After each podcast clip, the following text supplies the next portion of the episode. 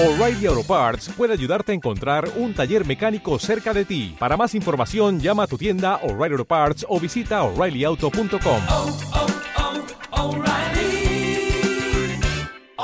Parts. Actuaciencia, un programa con el cual descubrirás el lado divertido de la ciencia. Desde ahora la ciencia será tu mayor entretenimiento. Estamos en Facebook. Encuéntranos en Actuaciencia o como quinto pilar. Actuaciencia, un programa de divulgación científica para aquellos a los que en principio la ciencia les importa un pimiento. Si tienes una duda o comentario, escríbenos en nuestro muro de Facebook. Actuaciencia. Buenos días amigos y amigas, en este momento comenzamos con Actuaciencia, esperamos que hayan pasado un chévere fin de semana y en este momento vamos a hablar sobre biodiversidad. Ahorita nos acompaña Isaac Malol, Mayol, perdón, así se pronuncia tu apellido.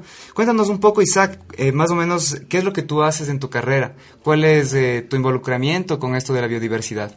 Eh, bueno, pues yo soy biólogo y, y llegué a Ecuador porque como biólogo a mí me, me fascinaba la, la biodiversidad y quería conocer esto en primera persona.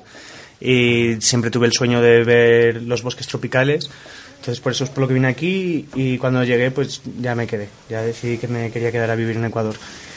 Bonito. Te enamoraste de Ecuador entonces. Totalmente, de la biodiversidad. Estoy enamorado de la biodiversidad. Sobre todo de la biodiversidad de, de cosas pequeñas, de insectos y de ranas y de criaturas que generalmente pasan desapercibidas, muchas de las cuales nunca van a estar en un programa de conservación estatal, no va a haber un seguimiento como tiene el águila arpía o los jaguares o cosas así, pero que a mí realmente es lo que me interesa, esas criaturas pequeñitas. Qué bien. ¿De qué parte del Ecuador, eh, o mejor dicho, en qué parte del Ecuador has visto más biodiversidad? ¿O con cuál te has involucrado más?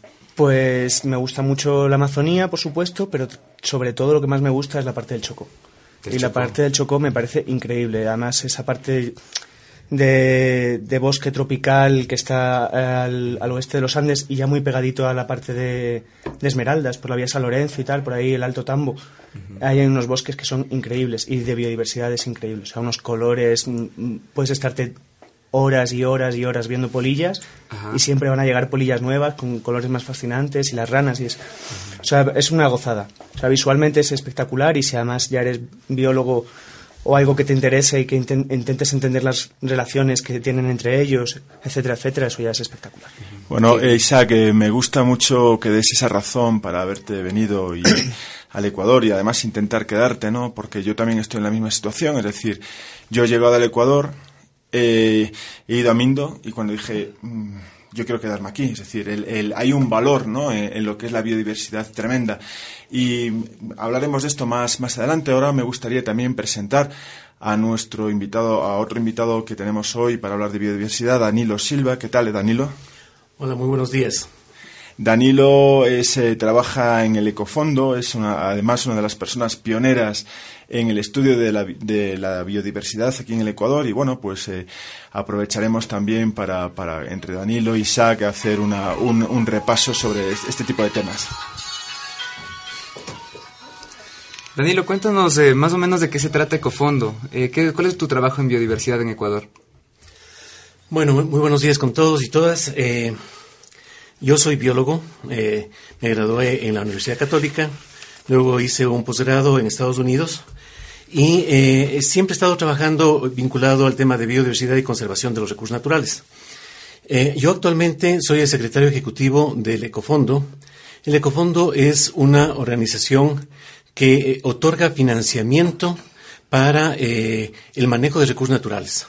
Esto lo otorga para comunidades, eh, comunidades campesinas, comunidades organizadas, ONGs, universidades, eh, eh, gobiernos seccionales y al mismo tiempo para el Ministerio del Ambiente. Entonces, este dato nosotros estamos trabajando en diferentes sectores y creo que eso lo podremos desarrollar más adelante. Qué bien, qué bien. Más o menos, aparte de esto, ¿cuáles son sus actividades actuales de Ecofondo? ¿En qué están trabajando en este momento? Nuestro eh, proyecto estrella en este momento es eh, un corredor de conservación. Nosotros tenemos financiamiento por parte de OCP, el oleoducto de crudos pesados, quien eh, generó una, una organización que no es parte directamente de OCP, en donde entregaron eh, 16 millones 930 mil dólares para temas de conservación en el año 2005. Eh, entonces, eh, con este dinero nosotros hemos venido generando una serie de proyectos que van en favor de la conservación con estas entidades que les había mencionado. Y eh, este momento, el, el proyecto estrella es generar este corredor de conservación que conecta la parte del lago Agrio hasta la costa, eh, viajando por 487 kilómetros hasta llegar a ese sector. Qué bonito, súper chévere. Me imagino que tú también eres súper fan de la biodiversidad, entonces.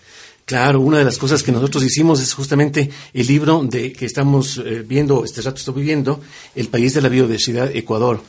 Nosotros eh, generamos este libro conjuntamente con el Jardín Botánico porque consideramos que es un libro que verdaderamente va a impactar muy positivamente, especialmente a los profesores a nivel nacional, sobre todo los profesores rurales que no tienen mucho eh, material y estamos haciendo este rato la distribución para ellos. Súper chévere. En este momento le estamos pegando una ojedita al libro que nos presenta Danilo. Está súper chévere. Y bueno, me imagino que también contaron con bastantes fotógrafos de biodiversidad, ¿no? Eh, muchos fotógrafos y sobre todo especialistas. En este, en este libro han trabajado prácticamente unas 50 personas. Hay en, uno de los últimos capítulos hay un análisis de especialistas que son muy reconocidos a nivel nacional y, mundial con respecto a temas como las, las orquídeas, eh, los murciélagos, eh, lo- los helechos, las palmas. Entonces, esos son artículos eh, eh, trabajados por eh, científicos ecuatorianos que tienen eh, una especial dedicación a ese tipo de, de organismos. En el tema de palmas he visto que tenéis a Rommel Montúfar, ¿no? Del, también de la Católica. Rommel Montúfar de la Universidad Católica. que será un próximo invitado aquí al programa de Tu Ciencia. Además que, además que esto es eh, una...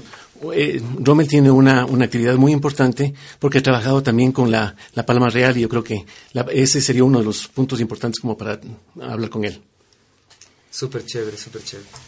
Hola Dodino, ¿qué tal? Soy Karina. Eh, estaba revisando tu libro y me interesa saber cómo acceder a él, porque desde la primera vez que lo abrí me fascinó. Bueno, es un libro, eh, que, tal vez para explicar al público general, eh, trata de la biodiversidad en el país. ¿Qué es lo- ¿Cuál fue el antecedente que nosotros tuvimos como para hacer este libro? Nos encontramos que las editoras eh, que trabajan con el Ministerio de Educación ah, tienen eh, una serie de libros con respecto a temas de ecosistemas del Ecuador, eh, un poco de biodiversidad, pero también con grandes fallas en cuanto a los animales que existen en, el sistema ecuatoriano, en, las redes o las cadenas tróficas, en fin, un montón de problemas que ind- indudablemente llevan a confusión a los profesores que no son necesariamente especialistas en este tema. Entonces, desde hace muchísimos años, con un grupo de biólogos, ha sido para nosotros un interés muy grande el realizar este libro que verdaderamente llegue a- hacia los profesores. Nosotros hicimos esta publicación que consta de 15.000 ejemplares, está dedicado a los profesores y estamos haciendo la distribución a nivel de país.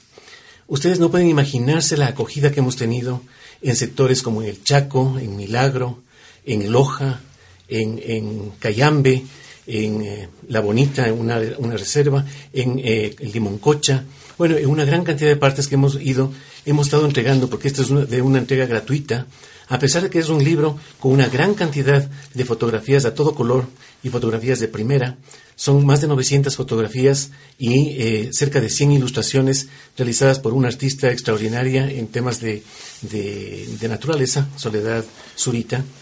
Y eh, estamos pues muy contentos de poder entregar eso al público. No, no es un, un documento que se puede entregar gratuitamente al público, pero sí a los profesores. O sea, utilizáis a los profesores como una forma de, dispersión viral, es decir, son los profesores luego los que se van a utilizar estos libros como material para su- sus clases o para, para, para su difusión, ¿verdad? Indudablemente es lo que nosotros aspiramos que ellos utilicen este libro que no es un libro oficial de parte del Ministerio de Educación, pero es un libro que verdaderamente a ellos les entusiasma porque es además escrito de una manera totalmente amigable y didáctica para que llegue al público eh, más, más común, digamos, al, al ciudadano común y corriente, de tal manera que ellos puedan conocer acerca de por qué somos el país más rico en, en temas de biodiversidad. Pues Danilo trabajando desde el Ecofondo Isaac Mayol haciendo una exposición en, eh, que presenta estos días en el Barro Cotó, aquí en Quito, sobre diversidad y sobre insectos de- del- del Amazonas. Estas iniciativas son importantísimas porque, por ejemplo, yo he estado recientemente en Cuyabeno y me han contado muchas historias, ¿no? Historias sobre las hormigas limón, sobre eh, una, plantas que tienen eh, pues eh, antibióticos.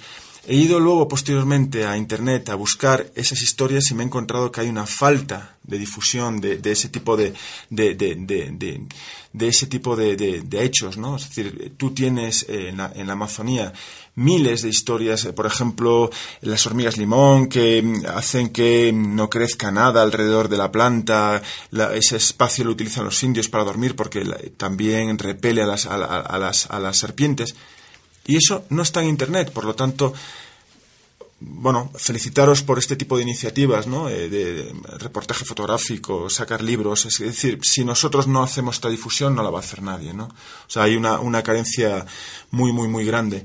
Entonces, vamos a, continuar eh, con nuestros dos entrevistados, Danilo Silva y Isaac Mayols, pero vamos a hacer una pausa para poner una canción de un jefe de Tuincuru, de la tribu Yaguanagua de Brasil, y esta canción es, eh, es original de este jefe, pero la han, digamos, musicalizado un grupo letón de Letonia que se llama Ran- Randaja y la canción se llama Caserín.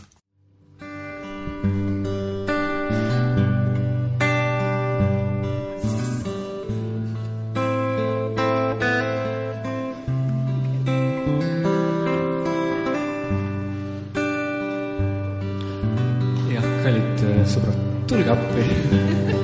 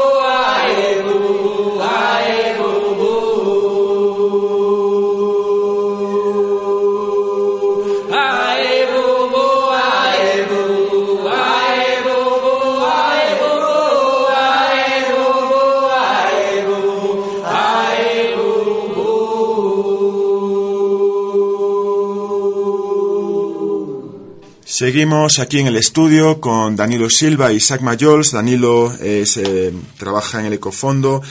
Eh, Isaac es un investigador y un, eh, fotógrafo de la naturaleza. Ambos son apasionados por la bi- biodiversidad. Y me gustaría hacer una pregunta en concreto para Danilo, porque Danilo es un, es un pionero del estudio de la di- biodiversidad aquí en el Ecuador. Y es cuándo se empieza a considerar la biodiversidad como un bien público. Bueno, el término, el término de biodiversidad comienza prácticamente en 1992, muy cercano a nuestras fechas, con eh, la reunión a nivel de todos los países del mundo sobre un tratado que se llama el de la Convención de la Diversidad Biológica. En este eh, se llegan a algunos acuerdos, eh, se especifica una, una definición exacta eh, de, eh, cuál es el, eh, lo que significa la biodiversidad, que consta de tres grandes aspectos, que son el tema de ecosistemas, el tema de, de- de especies y el tema de genes, en, en donde la diver- biodiversidad se encuentra presente en todo el mundo. Eh, luego de eso eh, empieza un eh, cabildeo por parte de, de las Naciones Unidas como para tratar el tema de biodiversidad de una manera más permanente a nivel de los países. Y yo creo que en el Ecuador nosotros comenzamos a utilizar el tema de biodiversidad eh, básicamente en el año 98, 97, en donde comenzamos con una serie de proyectos a nivel de país financiados por organismos internacionales que trataban el tema de, bueno, ¿qué tiene el Ecuador? Para que eh, pueda ser tan diverso. Ya los científicos habían anunciado de que el Ecuador era un país biodiverso, pero no sabíamos hasta qué nivel llegaba. Hasta que hubo un, eh, un tema eh, por parte de, de Conservación Internacional, una organización internacional, que habló acerca de los hotspots, de los sitios calientes en el mundo, y uno de los sitios calientes en el mundo en términos de biodiversidad era justamente el Ecuador. Y ahí empezó a definirse una serie de parámetros que el Ecuador eh, llegaba a ser, de entre los 17 países más biodiversos del mundo, el más biodiverso en relación a su tamaño. Nosotros podemos comparar que indudablemente Colombia, eh, eh, Brasil o Perú, que son nuestros vecinos más inmediatos, son países que tienen una mayor biodiversidad que el nuestro.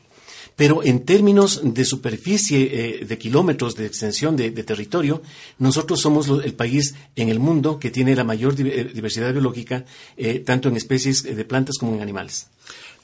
Estamos hablando de 1992, o sea, como quien dice a la vuelta de la esquina. Es decir, antes de, de existir esta, esta reunión y de considerar la biodiversidad como un valor en sí misma, decir, no existía el, concepto. Es decir, la gente, el, que hubiera más o menos número de especies era algo que, a lo que no le daba importancia, ¿no? Exactamente, y se hablaba en realidad de, de la vida silvestre, se hablaba de las especies de plantas, de animales, eh, en los ministerios del ambiente que se empezaron a generar básicamente en la, a finales de la década de los 80 y de los, de los 90 a nivel de América Latina, eh, se hablaba justamente de eso, vida silvestre, pero no se sabía qué es lo que contemplaba la vida silvestre y cuál era su valor intrínseco y extrínseco, ¿no?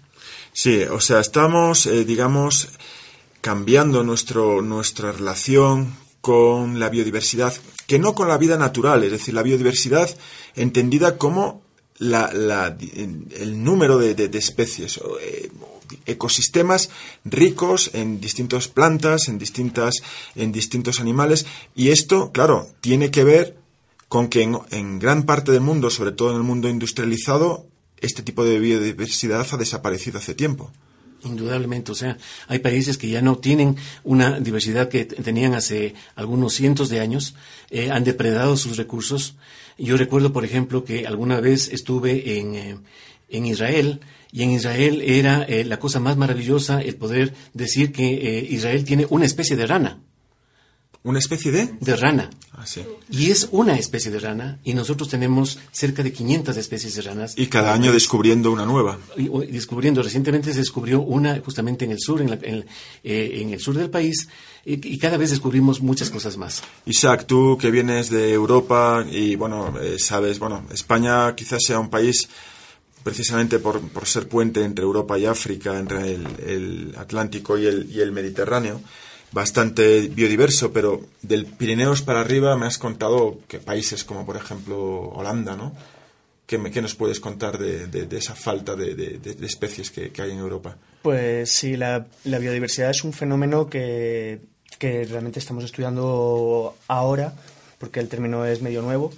No, no, de Lo- 1992, o sea. Lo acuñó el Eduardo Wilson, que es el entomólogo que trabajó mucho con hormigas y que también es el padre de la sociobiología, el padre de la biodiversidad y bueno, un auténtico friki de la ciencia y de la divulgación. Y por eso el término es nuevo y todavía estamos intentando entender qué fenómeno hace que en un sitio aparezcan muchas especies y en otro sitio aparezcan pocas. Bueno, pero en Entonces, caso- lo que pasa es que al norte de, de los Pirineos pues puede haber extensiones de bosque muy grandes, pero solo hay una especie. O sea, tú te vas a Noruega o te vas a Finlandia o te vas a un país así más nórdico, tienes extensiones de bosque que no tienen que envidiar a otros países porque en extensión es muy grande, pero son casi monospecíficos. O los hayedos, ¿no? Bosques muy bonitos, pero en donde solo predomina una especie. Y eso es lo que pasa al norte de Europa, ¿no? Entonces, como hay una bajada muy grande de la biodiversidad por las condiciones que son muy restrictivas a que puedan convivir diferentes especies, si hay menos especies de plantas, pues habrá menos especies de animales que se alimenten de esas plantas y la biodiversidad, pues, pues digamos que cae en picado por encima de los Pirineos. En España, como tienes mm, muchos climas diferentes, tienes muchos microclimas diferentes, tienes el norte más húmedo, el sur más seco, tienes lo que has dicho antes, que es un puente entre Europa y África. Ha habido épocas eh, geológicas en las que ha estado conectado a África, otras en las que ha estado completamente aislado, otras en las que ha estado más conectado con Europa, etcétera, etcétera. Las glaciaciones han influido mucho también para, para modificar cómo es la, el mapa de la biodiversidad de Europa. Pero en Europa, además, por ejemplo, países como Holanda, ¿no? que son un, invernadero o, un- o una huerta, es decir, la, la- la- la presencia de lo natural. Claro, ¿no? Y son, Es- son es- países que históricamente pues se han explotado por todos lados. O sea, cuando ha habido que hacer armadas invencibles, pues han talado todos los árboles que había para construir eh, los barcos y, y así se ha quedado. Y luego se puede repoblar con pinos o con lo que sea, y, pero evidentemente la biodiversidad, que es lo que estamos estudiando los biólogos por esta parte del mundo, es una cosa que una vez que quitas es muy difícil volver a recuperar. Y es lo que ocurre en, el Ecuador, es decir, en Ecuador hay eh, selva primaria, es decir, selva que no ha, ha sido tocada por el hombre y que tiene pues una, una cantidad de relaciones ecológicas entre plantas y animales que, que, eh, digamos, si no se conserva, eso una vez que desaparece es imposible, es como un cerebro, es decir, el, el, el- tú, un humano no lo puedes, no lo puedes congelar y, y- sacarlo otra vez a la vida porque es muy complejo, ¿no? Entonces, el- esos bosques eh, primarios, el día que desaparezcan, no hay forma de volver a- a reconstruir todas esas eh, relaciones ecológicas. Sí, indudablemente. eh, los bosques primarios tienen una, unas características eh, demasiado maravillosas como para poder reconstituirlas con el tiempo. Eh, en, el proceso de evolución se tendrá que ver si es que ha existido estos, estas grandes deforestaciones que han existido en el mundo en general. ¿Qué es lo que pasa con la naturaleza y cómo se va restituyendo de poco a poco? Porque indudablemente los procesos de, de transformación a nivel mundial son extremadamente lentos. Entonces, eh, yo encuentro que en el país existe una dicotomía extremadamente importante y es que somos el país más biodiverso del mundo. Eh, ¿Qué es lo que tenemos que hacer? ¿Queremos tener un modelo de desarrollo extractivista? ¿O queremos tener un modelo de desarrollo sostenible que permita eh, encontrar espacios eh, de desarrollo específicos en el país o que eh, quiera simplemente arrollar todo y convertirlo en una gran planicie?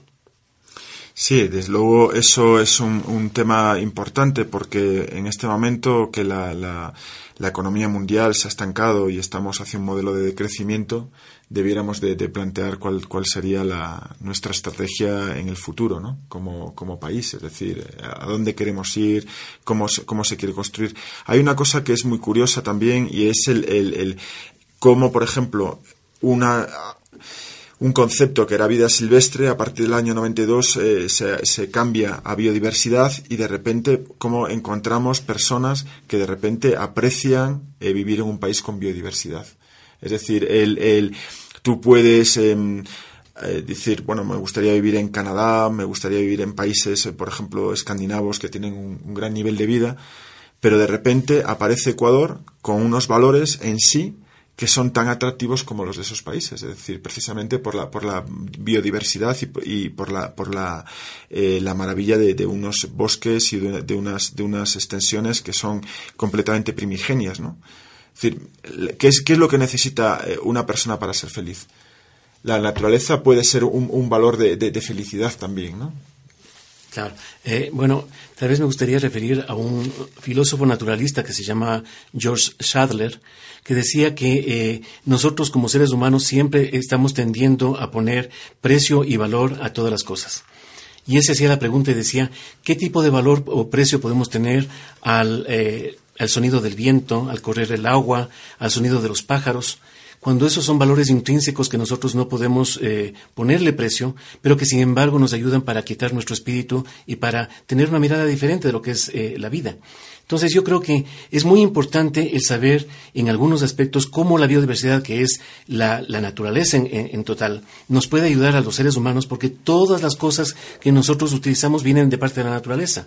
Estamos volviendo nuevamente al tema de, de, eh, de una medicina que está volviendo nuevamente a las plantas.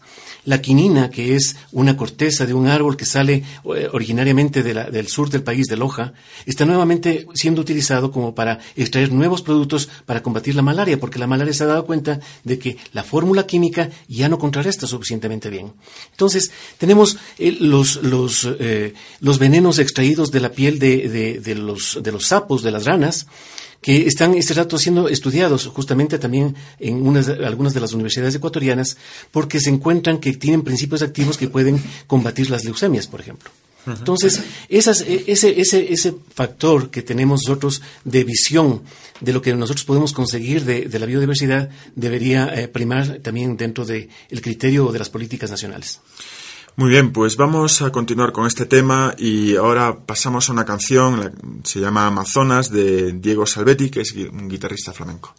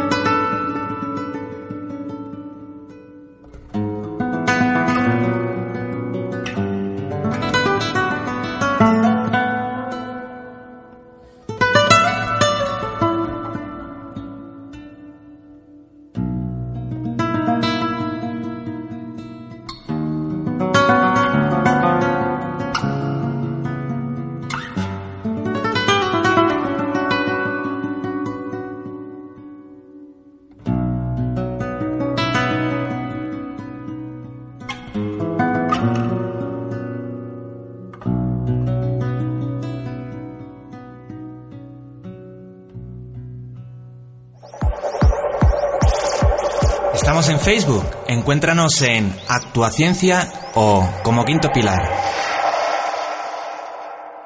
¿Cómo están chicos? Estamos de regreso en Actuaciencia. En este momento, Danilo, me gustaría hacerte una pregunta.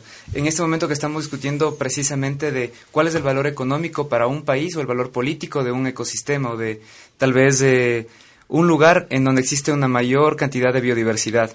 Quisiera saber, en este momento, bueno, más o menos el, el, el, enfoque para poder conservar un lugar muy di- biodiverso o la justificación es posiblemente que se pueda hacer ecoturismo ahí.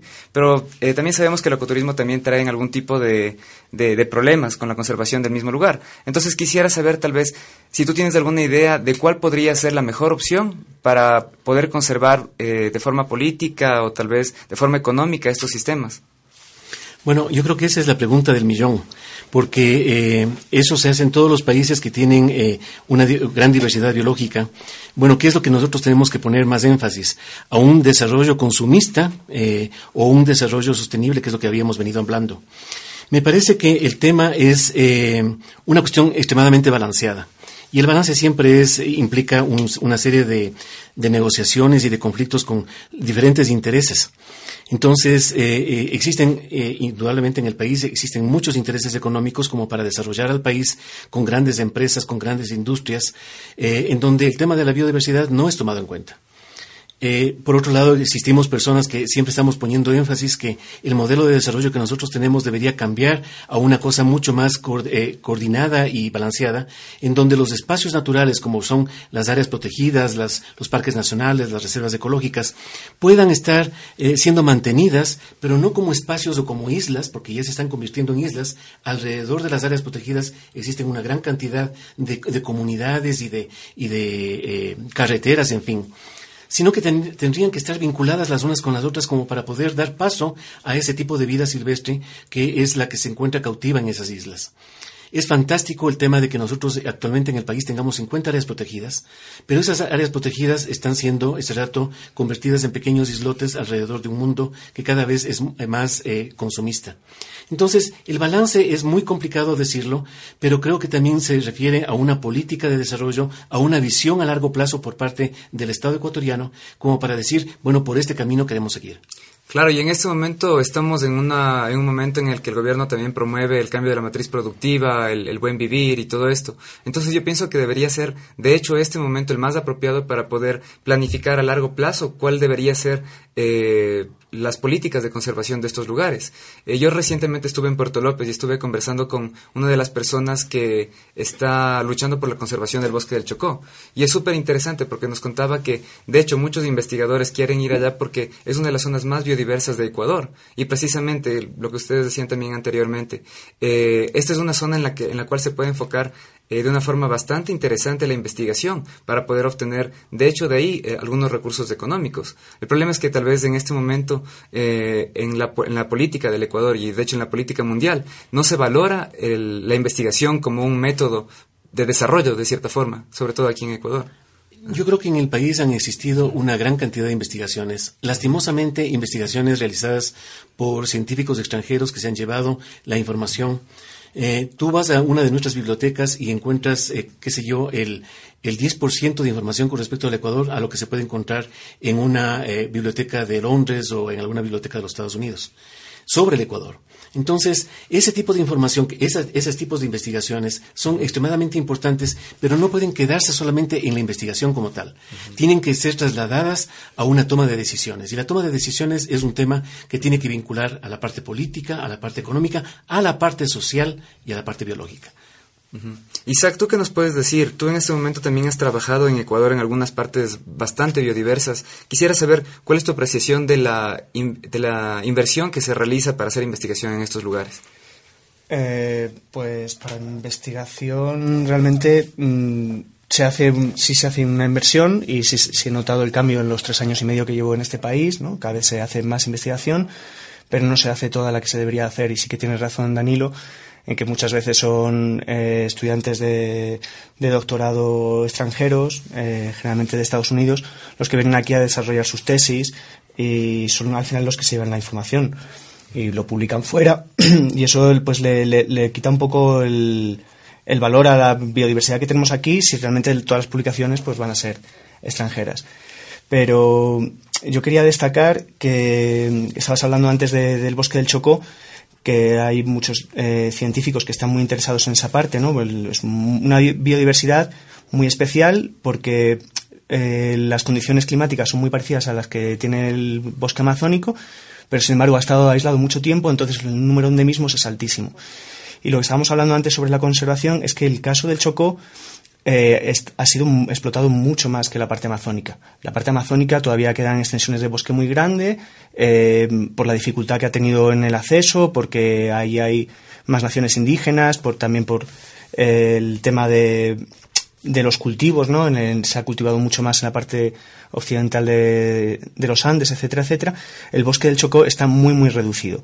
Entonces ahí primaría realmente eh, la conservación, eh, también lo que comentaba Danilo, la conectividad, porque muchas de esas mm, parches de bosque son islas completamente aisladas y alrededor, toda la zona alrededor está o cultivado o tiene ganadería. Y luego estábamos hablando también del valor que debería de tener la biodiversidad y uno de los valores más importantes son los servicios que prestan. Por ejemplo, tienes el tema de los manglares. Si tú quitas los manglares es cuando puedes ser afectado por eh, temas de tsunamis, etcétera, etcétera. O los deslaves, ¿no? Pues también es un tema de eso, de si tienes vegetación que te pueda frenar. Y esos son servicios ecosistémicos que hay que tener en cuenta que la biodiversidad, aparte de ser muy bonita y de el número de especies y que espiritualmente la- es increíble el poder entrar en un bosque de Ecuador y, y alucinar con los sonidos, con los ruidos, con los colores, etcétera, etcétera, realmente nos están prestando un servicio que en el momento en el que lo quitemos nos sale mucho más caro que cuando teníamos el bosque. Exacto. Creo que precisamente en esta época, a partir de que, eh, bueno, de esta época industrial y extractivista, hemos notado bastantes cambios en el medio ambiente que de hecho nos han afectado y que de esa forma, y de hecho a, eh, a causa de eso hemos desarrollado tal vez políticas de conservación. Este creo que es un momento bastante crítico porque nos estamos dando cuenta cuál es el valor de la naturaleza como un- una especie de conectividad eh, para nuestra propia supervivencia. Tal vez económica y políticamente no se note eso, pero creo que hay un gran valor que debe ser tomado en cuenta para eh, hacer políticas de largo plazo, incluso también investigación. Tal vez eh, lo que quisiera decir es, justamente fortaleciendo la idea de Isaac, creo que el tema de, de los servicios ambientales que se prestan y que presta la biodiversidad y que prestan los ecosistemas es muy importante y generalmente no le tomamos en cuenta. Entonces, eh, el tema del agua, por ejemplo, es un servicio extremadamente importante a nivel mundial. Vamos a sufrir de procesos de, de desertificación eh, eh, en los próximos años. Eh, el tema justamente de la- las tierras fértiles. eh, si es que nosotros empezamos a cortar toda la vegetación, tendremos posiblemente un poco de, fertilidad en esas tierras en los primeros tres años después se convertirán en, en- en arenales o en, zonas desérticas. Y el tema justamente de, los deslaves, eh, que nosotros generalmente estamos pasando a nivel de las carreteras, es otro de los puntos que eh, los estados deberían considerar. Sí, chévere, gracias eh, por, por esa intervención, Danilo. A continuación vamos a seguir con otra canción, es del músico Shanehu de la etnia Yaguanaguá de Brasil. Escuchemos esta canción.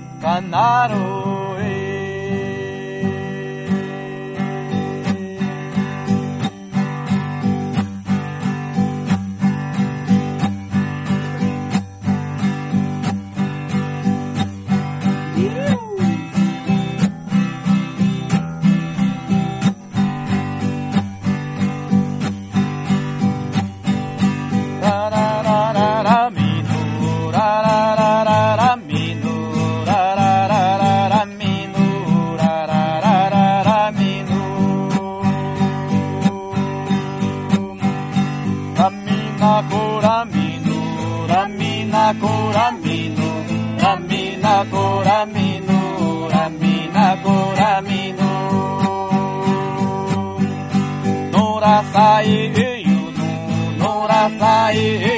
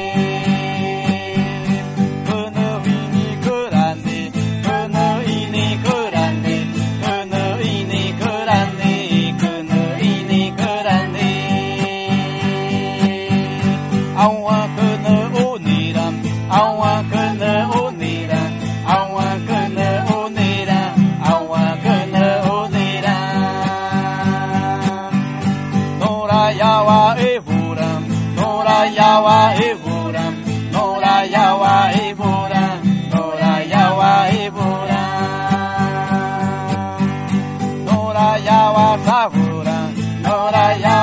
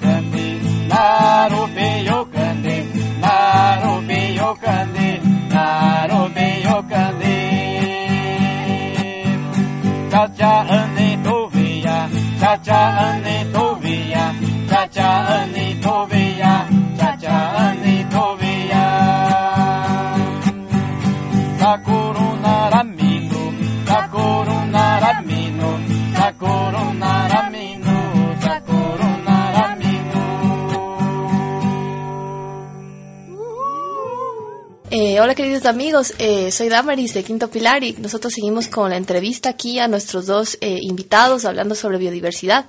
Y yo quería preguntarte eh, eh, sobre un tema en particular y es el que los biólogos de la conservación se han visto con este dilema de que para llegar a que los gobernantes de las naciones donde hay áreas que deben ser cuidadas y protegidas no tienen esa apertura en, en el lado gubernamental, ya que las, la, eh, el lado de, los, de las autoridades no ven el valor eh, o no pueden saber qué tanto vale la biodiversidad o qué tan importante es porque no se le ha asignado un valor económico y todo en general, todas las políticas giran en, en torno a eh, conceptos económicos. Entonces eh, se generaron nuevas eh, iniciativas como el pago por servicios ambientales, como por ejemplo Sociobosque aquí en el país. Quería preguntarte es cómo a partir de su instauración hace un par de años, cómo ha avanzado esa iniciativa, se mantiene, cuáles son perspectivas del futuro que nos puedas contar. Bueno, yo pienso que el tema de, de servicios ambientales es cada vez más estratégico en el país. Eh, estamos hablando de servicios ambientales, por ejemplo, algunos municipios están haciendo eh, justamente el pago por el agua que utilizan. Entonces, eso lo están transfiriendo de una manera módica a la población.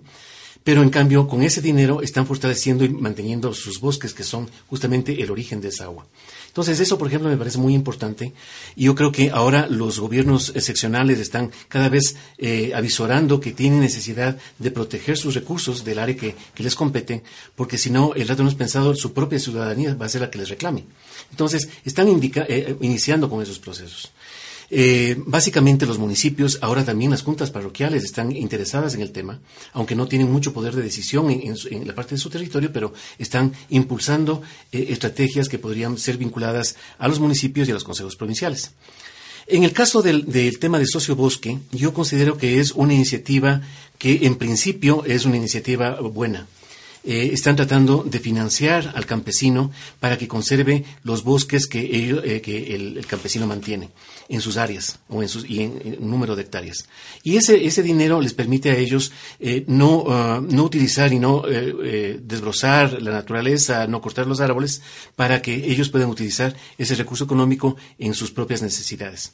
Entonces, yo creo que a pesar de todas las, de las trabas que ha tenido el programa, que indudablemente eh, al ser un eh, proyecto innovador dentro del Ecuador, eh, va avanzando y están avanzando en el número de hectareaje y lo que se necesitaría hacer es en realidad una evaluación dentro de un, un poco tiempo para ver hasta qué punto los campesinos no han eh, eh, utilizado esos bosques, se han mantenido, indudablemente, esto viene con un proceso de un contrato, viene con georreferenciación y demás.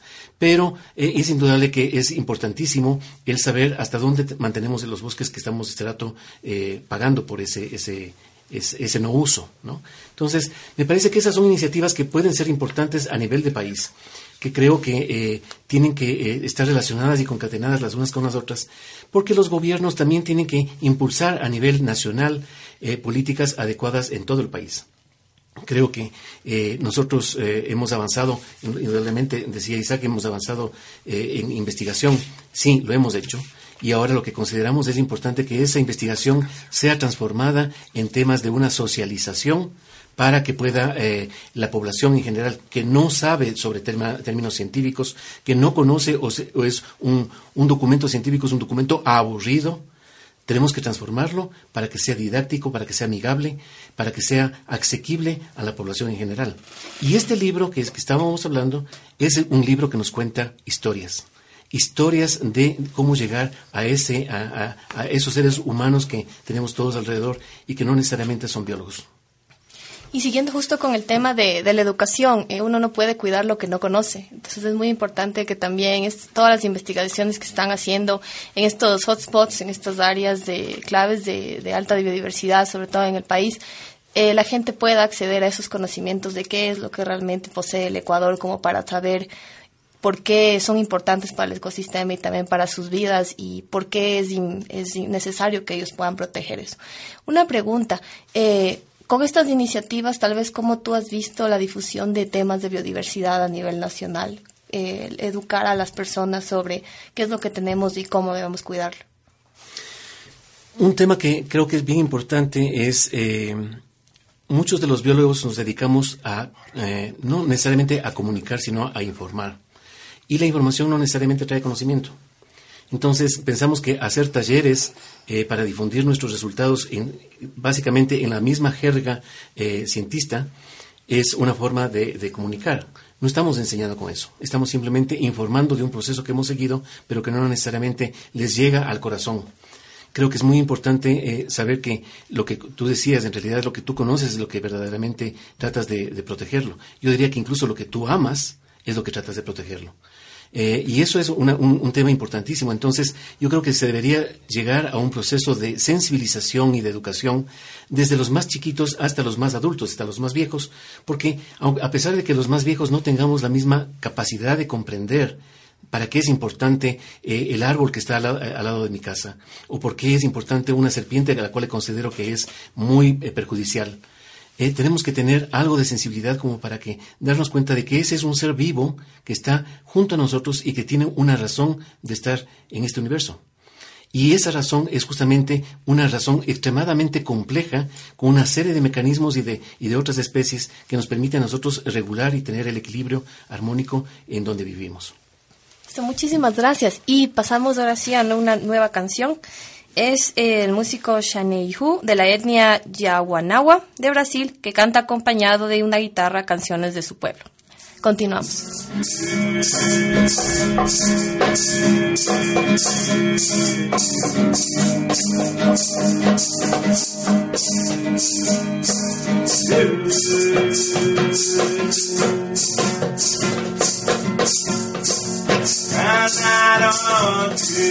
I'm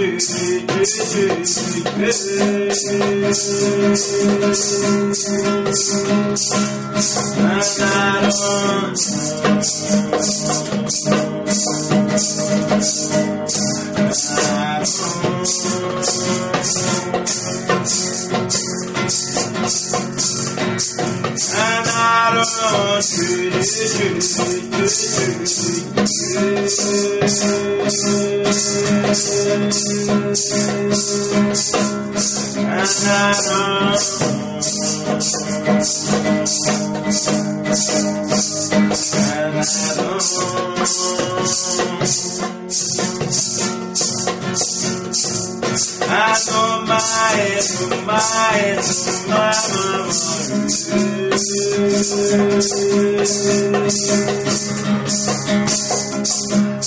Eu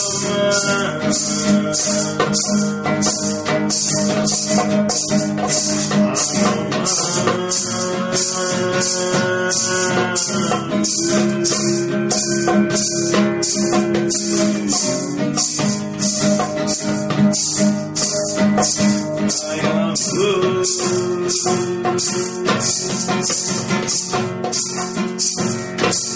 invoco aquele Deus, por favor. Por favor. Por favor.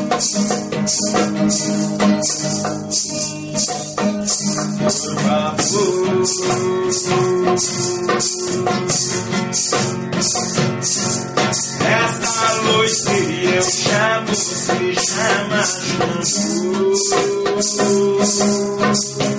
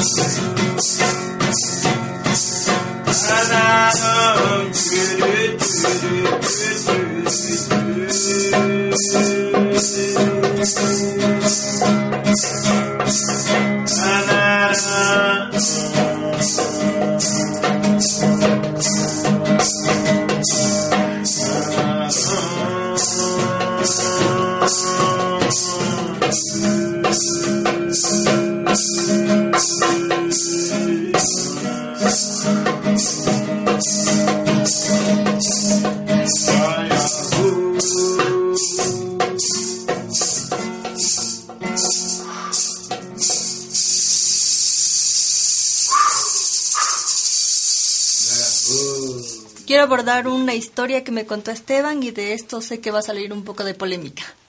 Eh, antes de 1920 en Barcelona había focas, pero a petición de los marineros eh, se extinguieron porque eh, decían que está acabando con la pesca. Un programa. Entonces la pregunta sería, cuando una especie desaparece, ¿la gente se acostumbra a vivir sin ella? Para Isaac. Pues sí, claro, porque cuando una especie desaparece, ya no está en las noticias ni en el boca a boca de la gente, pues la- es como si la especie desapareciese ya no solo del ecosistema, sino de las mentes de las personas y ya la gente no se preocupa por esa especie. Y es un ejemplo interesante, ¿no? El que en Barcelona, una ciudad bastante importante, además eso en 1920 estaba la ciudad en auge, que hubiese focas en la propia ciudad y que los mm, propios pescadores fuesen los que le pidiesen a la policía disparar a las focas porque según ellos les quitaba la pesca, es algo que hoy en día no concibiríamos, no, no se nos ocurriría nunca que pudiese pasar, pero que pasó y que ahora mismo ya no se encuentran focas. Y evidentemente la gente ahora ni se lo plantea y muchos de los españoles ni siquiera saben que eso pasaba, que hubiese focas, ni muchísimo menos que la policía hubiese tenido que dispararle a las focas. Y me imagino que a nivel eh, de ecosistema ambiental o algún impacto en la desaparición de esta especie. ¿No conoces algo sobre ello? Pues no, pero vamos, me imagino que sí, que cuando apare- desaparece algún tipo de depredador, pues eso acaba arrastrando toda la cadena trófica y acaba modificando el, el ecosistema. Eh, Sí, eso es curioso, ¿no? Dicen que cuando desaparecen los grandes depredadores, eh, eso produce un- una alteración en el ecosistema muy grande, ¿no? Es decir, el- un lobo, un oso mantienen el equilibrio, ¿no? De todo el, de, de todo el ecosistema, ¿no? Bueno, todos son como piezas de engranaje y hay un ejemplo clásico que era con, no es un gran depredador, eh, son las estrellas marinas, ¿no? Y hubo un experimento clásico en el que se quitaban las estrellas marinas y se veía como de repente las estrellas marinas estaban comiendo a otra especie de erizo y no sé qué, no sé cuánto y es, al final cuando se quitó una especie que no parecía tan importante en el engranaje del ecosistema, pues todo se llenó de algas. ¿no? Entonces, eso pasa y, y supongo que pasaría algo parecido en Barcelona.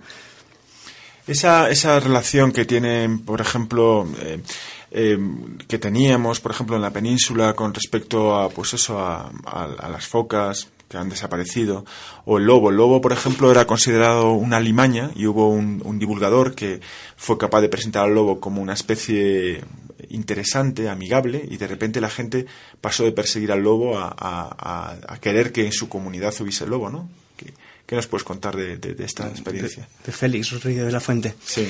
Pues, pues sí, la verdad es que hizo muy buen trabajo en, en eso, en hacer el lobo, que era un animal de pesadilla, es el malo de todos los cuentos infantiles que tenemos por ahí, pues lo convirtió en, en eso, en un animal que tenía un papel en el ecosistema y que además no era peligroso para el ser humano, porque la realidad es que no es nada peligroso para el ser humano, y las poblaciones de lobos se están recuperando. Como sabes, en, en España cada vez hay más lobos. Eh, sigue habiendo muchos problemas todavía con los cazadores. Los cazadores siguen echándole las culpas de que les desaparece ganado y evidentemente sí matan en ocasiones ganado, pero son situaciones muy puntuales y además es de hecho, cuando se ha desestructurado una manada, es cuando los lobos están más en plan solitario y entonces es cuando se meten a, a cazar ganado, que es mu- mucho más fácil que coger eh, eh, ciervos o gamos o cualquier otra cosa. Sí, ha habido un cambio en España de paradigma, o sea, cambio de, de- por ejemplo, yo cuando era pequeñito, siempre que tenía una, una oportunidad me escapaba al monte, ¿no? Yo tenía ese carácter y mi madre, para que no me escapara al monte, me contaba que habían encontrado unos- unas botas con los pies dentro, o sea, se habían comido, los lobos se habían comido el resto de la persona y, y- y a mí, o sea, a mí el lobo me daba miedo, ¿no? Y yo con el tiempo me, me- me he dado cuenta que no, que no me iba a atacar y tal, pero que ha habido una, una concienciación importante. Claro, por ejemplo, aquí en Ecuador de hecho pasa algo muy similar, verás, eh, sobre todo en la costa, en algunos lugares de, bueno, de la costa ecuatoriana, suelen encontrar eh, tigrillos que a veces son eh, incluso cazados o disparados por las personas que, que tienen sus, eh, sus viviendas de ahí. Y normalmente es por esa razón, porque se comen las gallinas, se comen eh, prácticamente los animales de los cuales ellos se alimentan. Y, de cierta forma también les tienen como enemigo natural estas, estas comunidades. Y el rato que ven un tigrillo o un tigrillo chiquito, no, no pierden la oportunidad para matarles. Sin embargo, por ejemplo, el tigrillo eh, para ellos debe- debería de ser un motivo de orgullo, ¿no? El tener tigrillo significa que tiene unos ecosistemas eh, saludables, ¿no? Y eso es, eso es un valor, es decir, el, el- el, em, cuando tú vives, por ejemplo, en la cuenca del Ruhr, en Alemania, ¿no? De un paisaje, o por ejemplo en las, en las ciudades de Pensilvania, que antes tenían acererías, son paisajes completamente desolados, ¿no? Entonces, eh, tu calidad de vida baja con la, la- la que tiene, puede tener un ecuatoriano que viva en un sitio donde hay tigrillo. Claro, pero la diferencia es que ellos no saben eso, ¿no? Entonces, creo que sería muy importante, por ejemplo, tu experiencia de cómo este divulgador convirtió al lobo de un enemigo natural, tal vez del ser humano, a, un, a una estrella. Sí, porque eh, ese divulgador está haciendo, estaba haciendo lo que estamos haciendo nosotros, o sea, trabajando por la divulgación científica, lo, lo que hace Quinto Pilar, ¿no? No, pues como ha- se ha comentado ya en esta mesa antes, eh, conservamos lo que conocemos. Entonces, la cuestión era dar a conocer de verdad al animal, desmitificar toda la parte mala y mm, darlo a conocer como es. O sea, es modifica el medio ambiente porque eh, las manadas naturales de, sus presas, de ciervos, por ejemplo, pues se va a comer al que está enfermo, al que está tal, y el- al final va a salir beneficiado el medio ambiente de, la presencia de estos grandes depredadores. Eh, a mí me, me gusta mucho el- cuando vine aquí a Ecuador, que aquí hay predadores de verdad que son sorprendentes, ¿no? Como el jaguar o el puma, ¿no? Y yo sé que mm, a la mayoría de las personas que, bueno, a, a muchos amigos que tengo aquí en, en Ecuador, me dicen, pero tú estás loco, ¿cómo que tu sueño es encontrarte con un jaguar? Deberías de hacer lo contrario y salir corriendo. Y claro, yo me voy a, a veces a buscarlo, ¿no? Y también, pues eso, alguna vez he estado por la noche en la selva y he escuchado algún puma y yo voy a buscarlo, un poco temerariamente, pero es que la suerte que tenéis de verdad de tener un país en el que hay este, este tipo de animales y que todavía estén y todavía los puedas escuchar es algo increíble. Bueno, es un gusto tener aquí a Isaac Mayol porque igual dentro de un año ya no lo tenemos debido a este tipo de prácticas de ir a buscar a los depredadores a la selva a pecho descubierto. No, espero que mi madre no escuche el programa. Bueno amigos, muchas gracias. Hemos compartido un tema muy interesante. Gracias Danilo por asistir. Muchas, gracias Isaac. Gracias chicos de Quinto Pilar, Robert, Damaris, Karina. Gracias Esteban. Y también agradecemos a nuestro amigo Byron de los controles. Les esperamos en la próxima edición de Actua Ciencia. Muchas gracias. Actuaciencia, un programa de divulgación científica para aquellos a los que en principio la ciencia les importa un pimiento. Si tienes una duda o comentario, escríbenos en nuestro muro de Facebook. Actuaciencia. Encuéntranos en Actuaciencia o como Quinto Pilar. Actuaciencia, un programa con el cual descubrirás el lado divertido de la ciencia. Tu mayor entretenimiento.